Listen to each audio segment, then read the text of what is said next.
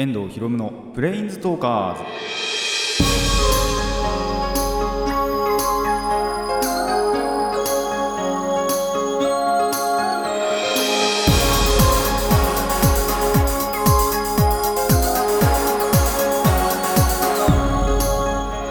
ラジオの前の皆さんこんにちは。遠藤博夢のプレインズトーカーズパーソナリティの遠藤博夢です。この番組はアニメゲーム声優が大好きなこの僕遠藤博夢がマジック・ザ・ギャザリングのプレインズウォーカーがいろいろな次元を旅するがごとくいろいろなジャンルの話をする番組です。というわけで行ってきました東京ドーム。そして見てきましたキングスーパーライブ2018ということでですねあの今回はそんなキンスパのですね話てんこ盛りでいきたいなと思っていますのであもう話したくてしょうがないのでですね オープニングとっとと終わらせて話に移りたいなと思います。というわけで、えー早速始めていきましょう。遠藤ひろむのプレインズトーカーズ。今回も Let's Planes Talk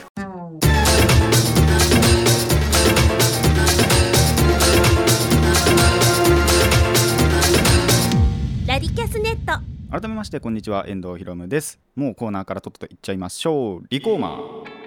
はいオープニングで言いました通りですねあのキンスパのお話をしていきたいなと思いますまあキンスパえっ、とキングスーパーライブというのはですねキングレコードという会社が主催の、えー音楽フェスです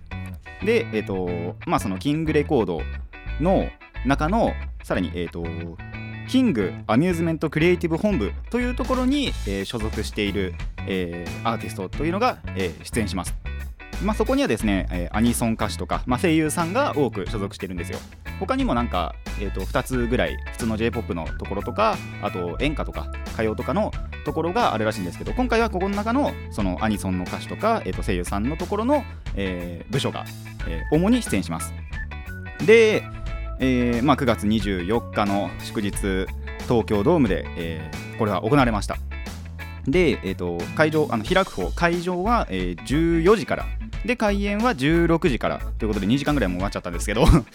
とあと物販もありましてグッズが普通に販売してるんですけどそれがは10時から確かあったのかなっていうことで、えー、と僕はですね12時頃に東京ドームには着いたんですよ、まあ、東京ドームだから、えー、と水道橋ですね。JR の水道橋の駅には12時ぐらいに、えー到着しましてまあ物販でその買いたいのとかもあってそうすれば多分会場までに多分2時間ぐらいとかあるかなってその物販で並んでたらあるかなって思ったらそんなことなかったんですよね。結構すんなりすぐ買えちゃって12時ぐらいにもう行ってると。でえっ、とまあ欲しかった T シャツとかえーまあ、パンフレットとか、えタオル、ブロマイドなど、まあ、合計で1万円ちょっとぐらい、えー買いまして、ちょうど今もシャツはですね、あの黒地にキングスーパーライブ2018と書いてある T シャツを、ライブ T シャツを今日もこの収録に 着てきております。本当は他のやつとかもね、あの T シャツとかも買おうかなと思ってたんですけど、まあ、あのー後々言いますけど、あのアーティストのね、僕の一番の推しが、ちょうどそのこの同じ T シャツ着たんであこれでいいやみたいなもう その前に買っておいてその実際にライブでその人が着てたらそっちも買おうかなと思ってたんですけどあの偶然にもですね同じ T シャツを着てくださっていたのであこれもうこのままでいいやっていうことで、えー T シャツは1着しか買っておりません。あとタオルはですねキンクリンっていうそのキングレコードの、えっとメインマスコットっていうのかな、まあまあ、最近できたマスコットキャラがその中央に書かれてる白地の感じの白地とあと水色がちょっと混じってるかな？感じのちょっと爽やかなタオルを買いました。多分これ以降使うことないんだろうなっていう感じはありますがまあ実際に、えーもう本当に開演まで待ってそして開演したらどんなものがあったのかというのをですね、えー話していきたいと思います。多分長くなっちゃうから2つ3つ分けるかなっていう感じですが、まあ、最初はですね、えーまあ、オープニングとかがあるじゃないですか。そしたらあそうだ、えーと会場の説明とかしとこうかな。その僕のいたところはスタジアムの方の席とあとスタンドの方本当にその東京ドームなんで基本的には野球をやるところなんですよ。その実際にその選手たちが野球をやるスタジ、スえー、とスタンドのところとあとスタジアム本当に観客がそのまま入るところの2つ席が一応分かれててでえっ、とそのスタジアムのスタジアムじゃないスタンドの方も二塁側の方にメインステージ大きなステージがあって二塁側っつうのかなまあセンター側っつった方がいいか。センター側にその大きなステージがあってあとその中央本当にそのうーんどれぐらいセカンドぐらいかなセカンドベースぐらいのところにサブステージがあってでえっ、ともう一つのさらにサブステージがホームベースのあたりにあってっていうのが、まあ、大体の会場で。で僕はですねそのスタジアムの方のスタンスタこっちがスタンドかな？覚えてねえや。まあその観客席の方のえっ、ー、と三塁側の方にいました。そうするとですね柱がすっごい邪魔で見えなかったんですよ。サブステージのところが全然見えなくて。なんならもうすごい上の方だったんであのー、アーティストの顔なんかも全然見えなかったんですけど。まあまあその辺はまた後でお話しするとして。でまあやっぱりそのセンター側の方のメインステージのスクリーンとかもちゃんとあるんでそこでそのオープニングの映像が流れたと思ったら一番そのホームベース側のサブステージからアンジェラさんという、えーと、2人組のアーティストが出てきましたで最初の歌はですね早急のファフナーのオープニング「シャングリラ」わかりますかね？これ結構ニコニコとかでは人気なんですけど、ココアソーダクエン酸で。なんで、あのー、ぜひわからない人はですね、ココアソーダクエン酸って打つか、まあ、最悪普通にファフナーと打っても出てくると思うんですけど、これを、あのー、歌ってくださいました。もうすごかったですね、一発目からね。アンジェラさんですからね。で、えー、2曲目がですね、もう全力サマー、ここ狙ってんじゃねえかっていう 思うぐらいの流れなんですよね。あの、一時やっぱりこのアホガールのオープニングの全力サマーっていうのの、あの、サビが本当に似てるってことで、あの前日のシャングリラとすごいそのコラボしてたりあと公式っていうか もう本人たちでさえ巡回済みでこれをもう遊びのネタにしてるとライブかなんか、本当にそのアンジェラさん自身のライブかなんかでは、実際にそれを披露するっていうこともあったぐらい、もう遊び心な感じだったんですけど、今回、そのちゃんと一曲一曲普通に歌ってて、まあ、狙ってんじゃねえかなとは思ってましたね。で、えーと、3曲目あその前にその2曲終わってからそのアンジェラさんの自己紹介とかがあってあの、まあ、アンジェラさんってそのアツコさんとカツさんっていう、まあ、カツさんボーカルじゃなくてギターなんですけどそのその自己紹介の時に勝さんが思いっきりそのギレンギレンザビじゃないギレンかそうだねギレンザビのあの演説をもじってやってたのがすごい面白かったですねあのその辺はぜひパソコンあ、まあ、まだそういうの載ってないかな。あのライブ映像とかもし出てきましたらそこら辺で確認してみてください。結構面白かったですで最後にその自己紹介終わってから、えー、K7 ストーリーズという、えー、アニメの主題歌のサバイブを歌って、えー、アンジェラさんは終わりました。で2番目に出てきたのが上坂すみれさん。あのー、まあ、声優さんですね。上坂さんのポップチームエピックから始まりあのアニメポップテピピックのオープニングですね。でやばいまる上坂すみれのやばいまるか。っていうなんだろうな。本当にその実写のっていうのかな。リアルの作品があってそのメインテーマの「やばいまるというのも歌いましてで自己紹介がまた2曲目の後に入るんですけどここで面白いのが一発目でギャホギャホっつって 咳込むっていう多分演技だと思うんですけど その辺やっぱり上坂さんらしいな本当に思いました。で、えー、ポップチームエピックやばいまるの次にそのインナーアージというけこれ結構前な歌なんですよね。下ネタという概念が存在しない退屈な世界のエンディングテーマインナーアージという、えー、歌を歌いましてもうダンスとかもねすっごいエロかったんですけど そんな、えー、本当に上坂さんの本当に上坂さんな感じの歌を歌ってで上坂さんも、えー、3曲歌って、えーと、励ました。で、えー、もう3人目がですよ。ミスもノクロームですよ。もうすごいなと思って。でまあそのもくちゃんって堀江由衣さんの原案の何て言えばいいのかな。マスコットでもないんですよね。本当にその電子空間のキャラクターっていう設定なんでビラットボードっていう後ろまずその透明なスクリーン前に敷いてそこに後ろからえっ、と裏側からスクリーンの裏側からプロジェクターで投射するっていう結構初音ミクとかの方で使われてる技術だったりするとらしいんですけどあの後々調べたら。それで、えっと、映し出されて。でなんなら僕はもうスクリーンでしか見てなかったんですけど。で、えっと、トラドラのエンディングテーマ「バニラソルト」歌ってくれました。これもともとその堀江由衣さんの曲でそれをもくちゃんがカバーしたっていうそういう曲にはなってるんですけどでもちゃんと CD も存在してあなるほどここでトラドラを歌ってくるかと思いました。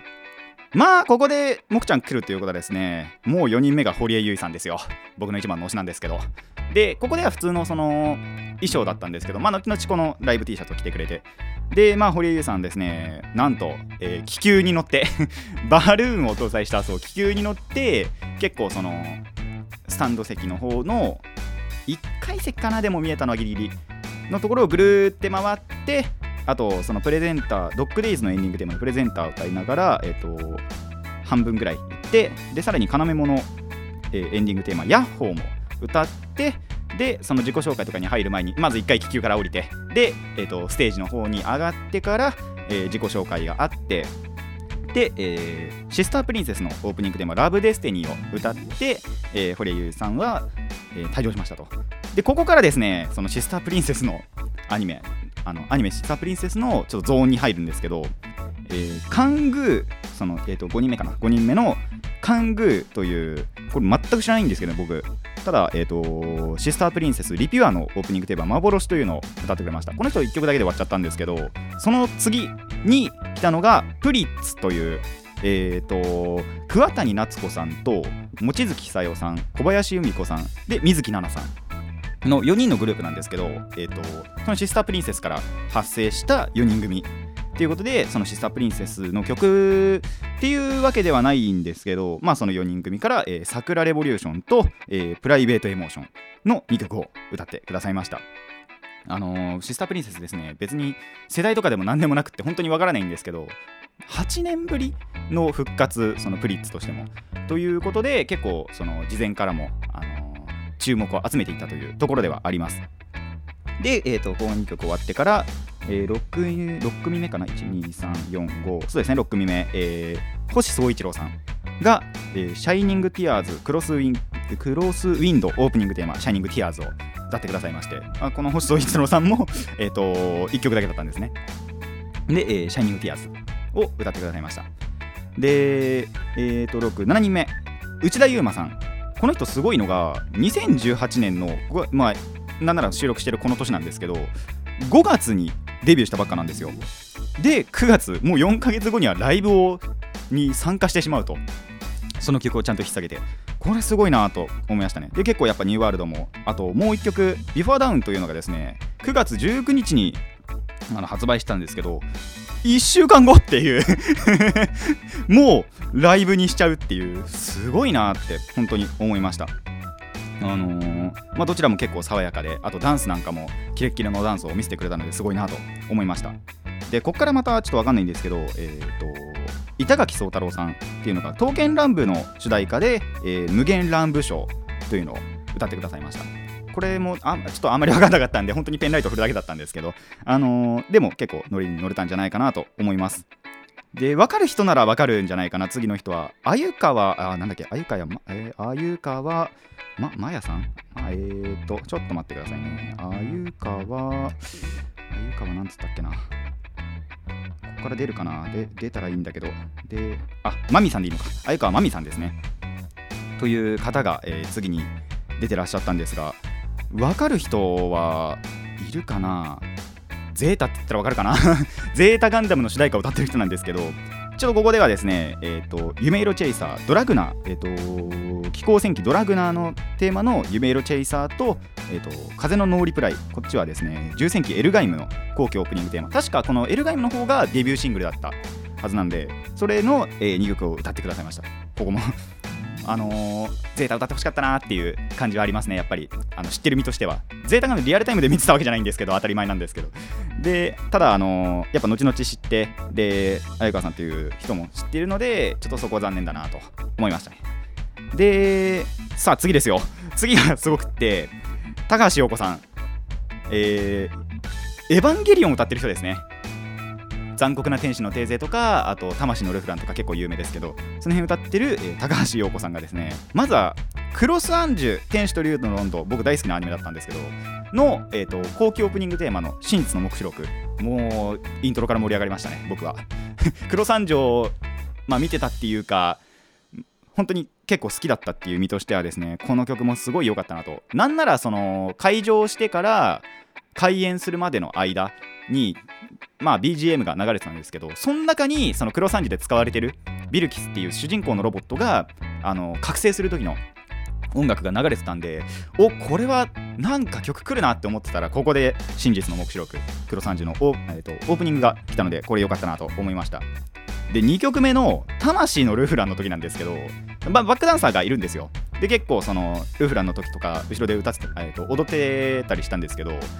一回ハゲたと思ったら何かを持ってえっ、とまた来たんですね。何持ってたと思います？まあそのエヴァンゲリオンにまつわるものなんですよ。の何かをまあ、この「魂のルフランも」そのエヴァンゲリオンの曲なので。なのでその何かを持ってきたんですけど最初分かんなかったんです。で何か渡されたなって思って見てよくよく見てみたらロンギヌスの槍だったんですよ。すげえと思って再現率も結構あって。これ高橋洋子さんの所持品だったかって思いました。ほんとすごいなと思いましたね。さあそれで、えー、高橋洋子さんも終わりますと。次はですね爆発とともに、えー、林原めぐみさんギブアリーズンを歌ってきました。えっ、ー、とギバリーズはですね、スレイヤーズネクストのオープニングテーマなんですけど、まあ、そもそもその林原さん自身も、えーと、スレイヤーズでリナ・インバース、主人公のリナ・インバースちゃんをやっていたり、まあ、あと、そもそもですね、玉橋陽子さんいるから先に言っちゃおうかな、エヴァンゲリオンで綾波レイやってたり、あと今だとやっぱコナンで灰原愛ちゃんやってたりっていうところですごい本当に活躍してる人でもありますが、アーティストとしても結構あの歴が長いので、そういうところではですね、やっぱ登場時からすごいキャーキャーの感性をもらっている人ではありました。で、えーと、ラブヒナのオープニングテーマ「桜咲く」2曲目に歌ってえーと、そうここでアンケートがあったんですね。2曲終わってから。その10代の人は黄色上げてとかあと20代緑上げてとかってペンライトでみんなそれぞれその自分の年齢を晒していくっていう企画があったんですけどあのー、けここで判明したことが結構20代やっぱ多かったですね。僕も20代なんですけど同世代がもう半分から3分の 1, 3, 3分の1から半分ぐらいもうパッと見ですけどいてで10代が逆に何十人とかしかいなかったんじゃないですかね。あのー、そう3万7 0人確かその会場いたはずなんですよ。いる約3万7千人いるっていうことだったらしいんですけど本当に黄色が上がってるのが全然見えなくてもしかしたらそのペンライト持ってきてなくて手を挙げてるだけっていう方もいるかもしれないんですけどただそのパッと見の観測では本当に2 30人ぐらいしかいなかったなって思いました。まあ20代結構バーって上がってで30代40代50代ってそこからまあ同じぐらいバーってなってたんですけどまあ20代やっぱり多かったなと。で30代40代で合わせて20代と同じぐらいみたいなそんな感じの、えっと、観客動員だったんじゃないかなと思いますでそう観客は約3万7000人ですで最後に、えー、50という林原さんが50歳になった時の節目のということで、えっ、と、実際に作詞作曲もしたのかな？そこら辺はちょっとあんまり覚えてないんですけど、えー、林原さん自身のその50というアニメじゃない曲を、えー、歌い、林原さんも、えーと、終わりました。出番も。で、ここから次に、えー、水瀬いのりさん。これ僕の中で最近結構来ている、えー、アーティストさんというか、まあ、声優さんなんですけど、が、えーと、ビビットストライクというアニメのエンディングテーマ、スターリービッシュから始まり、えー、つれづれチルドレンのあいまいもこまで、えーと、歌唱を、えーと、歌ってくださって、で、えー、と1回その自己紹介とかもあり、で最後にですね3曲目、レディーステディーゴー、これ良かったなと思いました。あの本当にレディーステディーゴーからこのみなさんの CD 買ってるんですけど実際に本当にライブ向けな曲だなって思って。であとここでですねペンライト基本的に僕右手で持ったんですけど右利きなんで一回左に変えて右ではタオルをぶん回すっていうね。あの本当にその皆さん自身でそのサビのところではタオル回してっていうのがあったんでもうガンガン回してましたね。タオルを。で左手ではペンライトを振るっていう。そういうことをここではしてました。で、えっ、ー、と、レディステリーゴーで皆さんも終わり、次に、蒼井翔太さん。まあ、知ってる人は絶対知ってると思うんですけど、男でありながら、あの、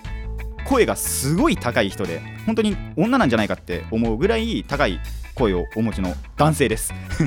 あの重要なところは男性です。で、えー、ゼロという曲を歌ってから確かこっちあいや青さんはまだかか。でゼロと,、えーと、イノセント。これ初恋モンスターのオープニングテーマのイノセントというのも歌ってから自己紹介がやっぱりまた入るんですけどなんかすごい泣きそうになってたんですよね葵さん。やっぱりその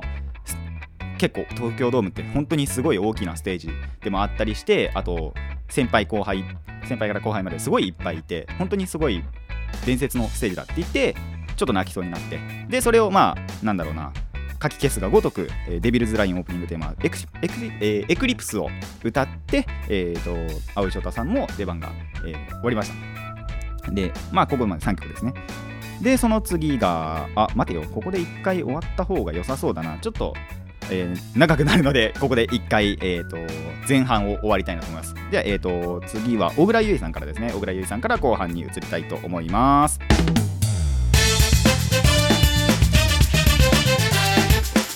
さあリコーマーキングスーパーライブ2018の感想後半に行きたいと思います。後半と言いつつですねもう半分以上言ってしまったわけなんですけど あの言ってる間に間違えて全部言ってしまったというところでまあえっ、ー、と前半の最後で言った通り小倉優衣さんから、えー、始めたい後半を始めたいなと思います。えー、小倉優衣さん出てきて、えー、最初の曲が「カンピオーネ祭わぬ神々と神殺しの魔王」エンディングテーマ「レイズ」えーと、これがですねデビューシングルですね。小倉優さんのの、えー、レイズから始まり確か小倉優さんはですねもう1曲目のところで、えーと、終わってから自己紹介があってで2曲目が「音楽少女」これが一番最後っていうかその新しい一番新しいシングルですね。音楽少女のオープニングテーマ「永遠少年」というのを、えー、歌ったんですがここでもあのタオルを回してという指示があったので僕は左手にペンライトを持ち替えてで右手で、えーと、サビのところでタオルを回すという行為を行っておりました。でも結構他の、まあの周りの人もやってたんじゃないかなと思います。ちょっとタイミング分かんなかったなっていうところでもあったんですけど、えー、いきなり始まったりして。で、えーと、2曲目終わり。で3曲目がですねこれ知ってる曲でよかったんですけど、えー、城下町のダンディライオンエンディングテーマ「ハニカム」という曲をですねこれ僕 CD も持ってて結構その当時から好きだったなっていう曲なんでこれ聴けてよかったなと思います。で、えー、3曲で小倉さん終わり。で次が、えー、森口博子さん。これも分かる人は分かるんじゃないかなと思います。もう最初の曲はですねエターナルウィンド微笑みは光る風の中。機動戦士ガンダム F91 の主題歌ですね。を歌ってくださっておおこれ生で聴けるって言って後でですね後輩に自慢しました。結構この曲好きな人もいるんで。僕も結構この曲好きだなっていうガンダムの中では結構好きな曲だなっていう感じで、えーと、これを聴いて。で次の曲がですね鳥かごの少年これもガンダムの曲なんですけど、えー、CR パチンコの、えーと、機動戦士ゼータガンダムの、えー、曲ですね。多分当たりとかの時の曲かな結構ノリ的には。な、えーと、ノリノリ曲だったのでこれのなんかも聴けてよかったなと。普段聞くこと絶対ないですからね。あのパチンコは全然行かないんで。ないんでまあこういうところで本当に聴けてよかったなと思います、まあ、森口さんもちょっとこうね2曲で終わっちゃったんですけど。さあ次がですね宮野真守さん。声優としても大活躍の宮野さんなんですが最初はですね自身の、えー、ラジオの曲、えー、宮野真守ラジオスマイルの曲の EXCITING から始まりえー、うたのプリンスさまマジ LOVE レジェンドスターのオープニングテーマ「テンペスト」結構ここでのダンスなんかもあのセクシーなダンスというのでね あの動きがすごいなって思ってたんですけど。で最後に「シャウト」っていう、えーと、カードファイトヴァンガード G ストライトゲート編っていうものの、えー、オープニングテーマ「シャウト」なんですけどここが結構尺長くってそのまあ、C メロっていうわけじゃないんですけど感想の部分をあのすごい長くその編集してでその間に間にその歌の間にウォーウォーウォーウォーシャウトする部分があるんですけどそれを会場のみんなと一緒にやる練習するっていうそういう部分があってすごい尺長いなって思いました。で宮野さんって割とその YouTube とかニコニコ動画とかでイベントの動画が上がってるのでちょっとあのその辺はぜひ見ていただけると分かると思うんですけど会場いい意味でねいい意味で会場をぶっ壊す係なんですよ。本当に。で、あのー、盛り上げてくれるっていう方なんですけどその日に限ってはですねもう3万7000人のその活力にあのタジタジになってるっていうなかなかレアなシーンが見れたんじゃないかなと 思います。すっげえなっつって本当になんかたじってたんであ珍しいなって思いつつただそれぐらい本当に3万7000人っていうその人数もそうですけどあとそのステージそのものもすごい大きかったんだなっていうのをもう改めてあの思わせてくれたんじゃないかなとそういうそのパフォーマンスでもあったんじゃないかなと思います。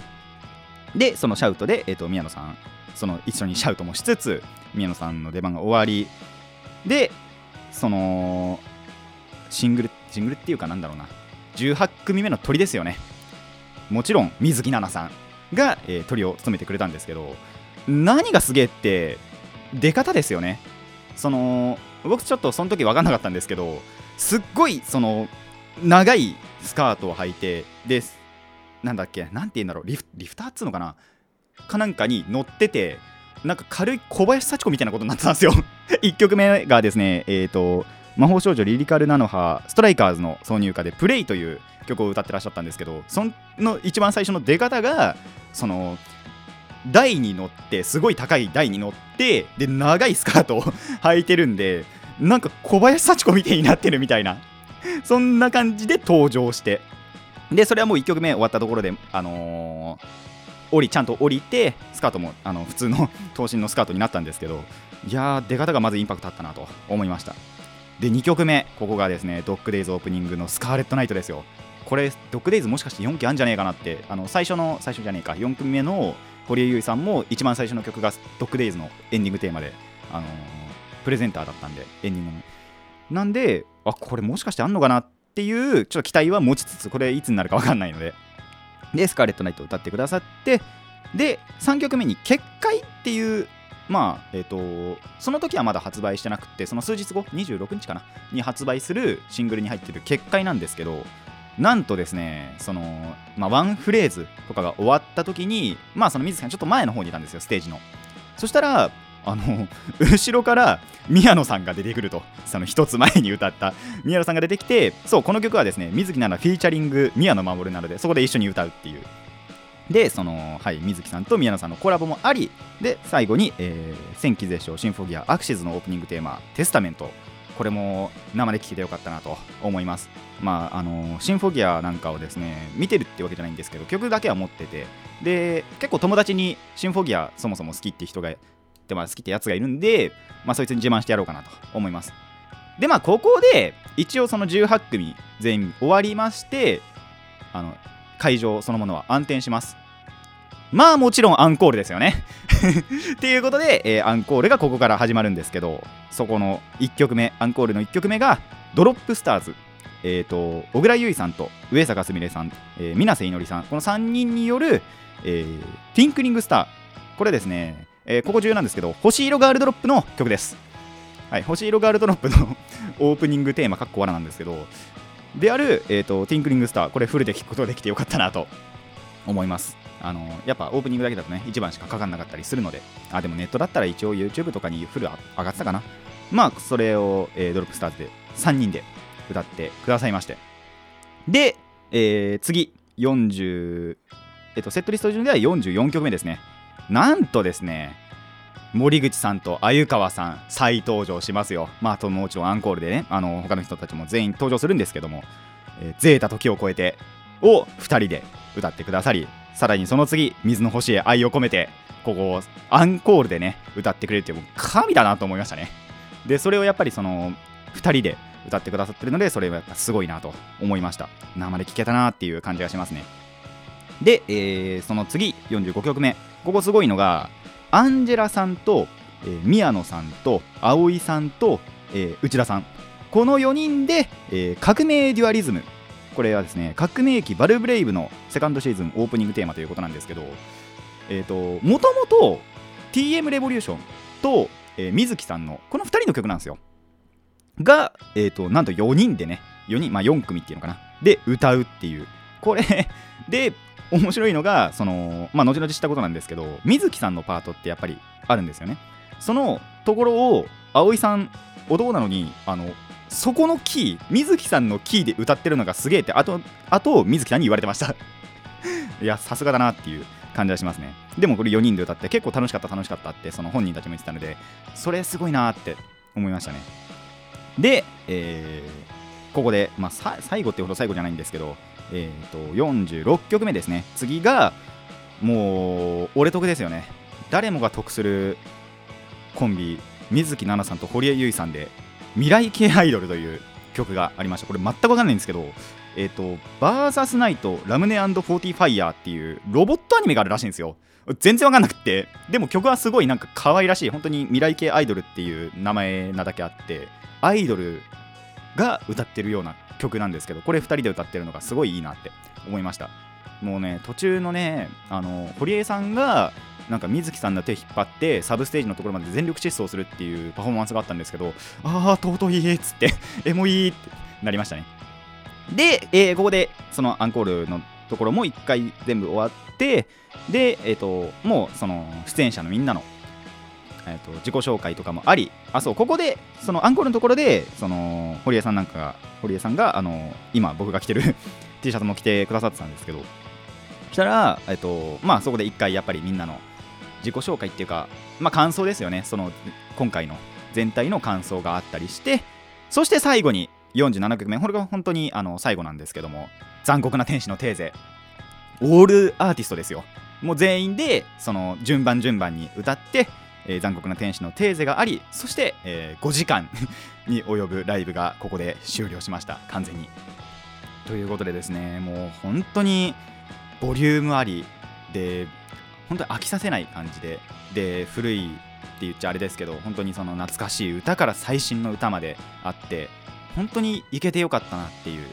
本当にそん思わせてくれるライブだったなと思います。ぜひあの ABEMATV になると多分1年後とかになるんじゃないかなと思うんですけどあのライブの DVD ブルーレイ出ましたら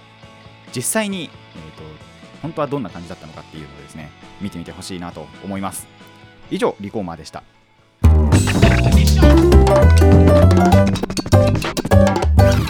遠藤ひろむのプレインズトーカーズ。ちょっと時間はあの、すごいことになってますけど30分超えてますけど、えー、コーナーもう1個だけいきたいと思います。ネバーギブアップ。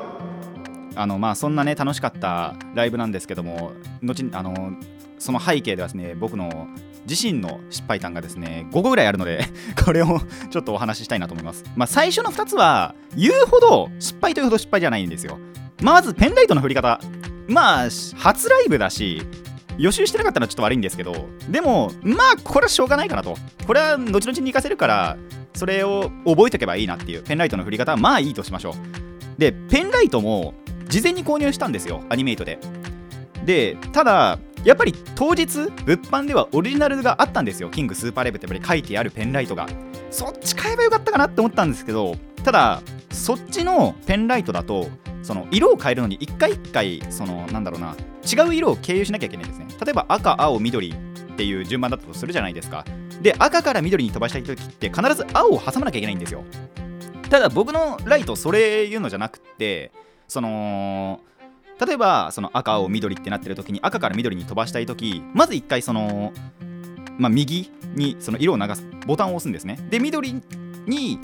設定してからさらに決定ボタンを押すといきなり赤から緑に飛ぶんですよ。なんでそういう部分では、まあ、どっこいかなと。ちょっとその押す多さ一回そのさらに決定ボタンを押さなきゃいけないっていう部分があるんで押すなんだろうなボタンを押す回数とかあとなんだろうあと値段もちょっと500円ぐらい高かったんでそういう部分ではもしかしたらその当日オリジナルでもよかったかなって思うんですけどただ結構便利っちゃ便利だったのでこっちの僕が買ったライトも。なんでその辺はまあどっこいかなと。なんで失敗ってほど失敗じゃないかなって思ったんですけどこっからの3つがマジで失敗で。まずチケットを取るタイミング。やっぱりその最速選考っていうのがあったんですよ。な何月ぐらいだろう？8月とかかなもう。8月か7月とか。そんぐらいからもう最速選考ってあってでそれが1回終わってからさらに一般。の申し込みがあってで僕一般になってからさらに23日後ぐらいに取りに行ったんですよ確か。その当日当日じゃねえやその一般になってからの当日で失敗したわけじゃないんですけどその近くのローソンでチケットが取れないっていうあの事件が発生しまして。でその23日後に違うところで取りに行ってでやっと取れたっていうのを多分23回前にも話したと思うんですけどそれによってですねそのさっきも言った通りすごい後ろの方の席になっちゃったんです。でしかも三塁側の席になると柱でサブステージが見えなくなっちゃったんですよ。本当に。でそもそも後ろの方なんであの、やっぱりアーティストが見れないと。いうところがですねもうちょっと早く撮っときゃよかったなと思いました。もう本当に最速で撮ってよかったんじゃないかなって思うぐらい。まあだからその時やっぱり迷いがあったんですよね。いや最速で撮るのかと思って一般でもいいんじゃないかって思って思ってたんですけどいや100%これは最速で撮る必要があるなと今回改めて思いました。後ろにいると後ろにいるで一応メリットあるんですよ。あのペンライトの動きとかがやっぱその後ろから見下ろせるんで結構そのみんなあ何色使ってるなっていうのが分かってでやっぱりその初ライブなんでどの曲でどの色を出せばいいっていうのがまあ分かるには分かるところもあるんですけど100%分からないんですよ。だからその合わせるために後ろから見れるっていうのはそれはそれでいいかったんですけどそれ以上のデメリットとして まず出演者が見えないっていうモニターを見るしかなくなっちゃったんでちょっとここはね迷っちゃいけなかったかなと思いました。もうもし本当に次にまあ誰のライブでもいいんですけどライブに行くって時はもう本当に最速で撮ろうかなと思っています。あわよくばそのなんつうのステージ席っていうのかな1階席っていうのかそういうところで撮れたらやっぱり一番良かったかなと思います。まあ、今回に限っては最悪1階席でもいいんですよ、あのースタジアムの1階2階って分かれててしかも2階の本当に後ろの方だったんで僕。で1階席であればその堀江由衣さんが気球で来た時にちょうど多分その辺を通ってたんじゃないかなって思うのでちょっとそこは本当に失敗だったかなと思います。でもう1個、えー到着時間。これ12時に着いてで14時の会場も待ってさらにそこから2時間開演までを待つっていうのをやったんですけど暇すぎてしょうがなかったんですよね。本当に。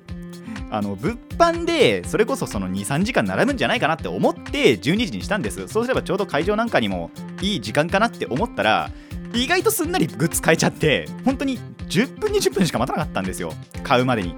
で本当に買ってからそれこそ12時半ぐらいにもう購入は終わったので会場までにまず1時間半かかって すごい暇で携帯とかちょっといじったりして。で、えー、とさらにそこから2時間あの開場してから本当にすぐ入場してで開演するまでの2時間っていうのが本当に暇でしょうがなかったんでちょっと時間はまあこれはこれもしょうがない部類に入るのかなって思ったんですけどまあちょっともしかしたらその2時間とか3時間とかっていうのを他のところに費やすこともなんならカード買いにとか行きたかったんで終わった後9時だったから絶対買えないんですけどなんでその辺もちょっと有効活用できたんじゃないかなっていうのはあの悔やまれるところだなと思います。そして最後、えーその場で知ったことなんですけどその物販普通のグッズとは違うコーナーで2000円以上 CD とか DVD とかのその円盤系を買うとそのその日に出演するアーティストのサインが書かれている色紙がもらえるっていうのをやってたんですよ。でもう結構グッズとかの方で1万ちょっと使ってたりしてでやっぱりその前日とか前々日からそういうの調べてたんであこれ買おうこれ買おうって思っててもうその通りに買っちゃったんでそれ以上お金を使いたくないっていう節約の心がちょっと働いてしまったんですね。でいやー今日じゃなくていいよな今日じゃなくていいよなって思って結局そのままその会場を待って開演してで終わった後も結局そのまま帰っちゃったんですよ。で電車乗ってから気づきました。いや絶対色紙もらっとくべきだったよなっつって。やっちゃったなって思いましたね。これ本当に。これだって唯一無二だなっていう感じがしたのでサインのやつもらえるってなかなかない機会だなって思うのでこれはですね絶対買っといてよかったなと思う。使う時にはバンバン使っちまおうっていう心もちゃんとあるんですよ。ただちょっとその時には何でか分かんないんですけど節約の心が働いてしまったのでそこはちょっと損したなと思いました。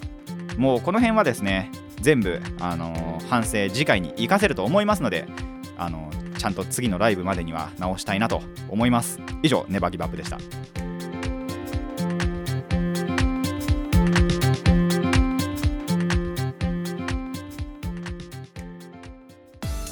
遠藤ひろむのプレインズトーカーズそろそろお別れの時間になってまいりました。すげえ40分近えや。今気づいたら40分近いってほどですね。あのー今回のキングスーパーライブ語り尽くすことができましたのでで行くこともできたっていうのがねまあやっぱりその失敗以上に満足なところではあるのであの皆さんもぜひ迷っているっていうここのライブに行きたいけどお金がないみたいな悩んでる方はですねぜひぜひ行ってみてください。まだ行ったことない方ですね。やっぱ行ったことある人っていうのはもう何回でも何回でも行けちゃうっていう感じがあるのでやっぱり最初の一歩っていうのはなんだろう大事だなって。まあ、今回結構その一般になってから決心したっていうのもあるのでそこの一歩っていうのはやっぱり大事なんじゃないかなって思います。であわよくばやっぱりその最速選考とかある場合はその方がいいです。本当に。あの僕の経験談なんですけど 今回の失敗をもう次に生かそうと生かそうと思ってのアドバイスではあるんですがまあそういうのがありましたらぜひ皆さんも撮ってみてください。まあちょっと長くなっちゃうんでそろそろ終わりにしましょう。遠藤ひろむのプレインズトーカーズここまでのお相手はそのライブが終わった後なんですけどやっぱりその夜ご飯を食べてなかったんですよ。でただもうなんかここに行ったなっていう気持ちを持ちながら帰りたかったんであえて新宿とかで夜ご飯を食べずそのままその小田急を乗り換えてで地元の駅に着いてで結構そこになったのが11時とかかな？そうですね。11時ぐらいにその最寄り駅に着いたんですよ。親も呼ばずにさらに歩いて帰った遠藤ひろむでした。それではまた次回お会いしましょう。遠藤ひろむのプレインズトーカーズ。ここまでの相手は遠藤ひろむでした。また次回もレッツプレインズトーク。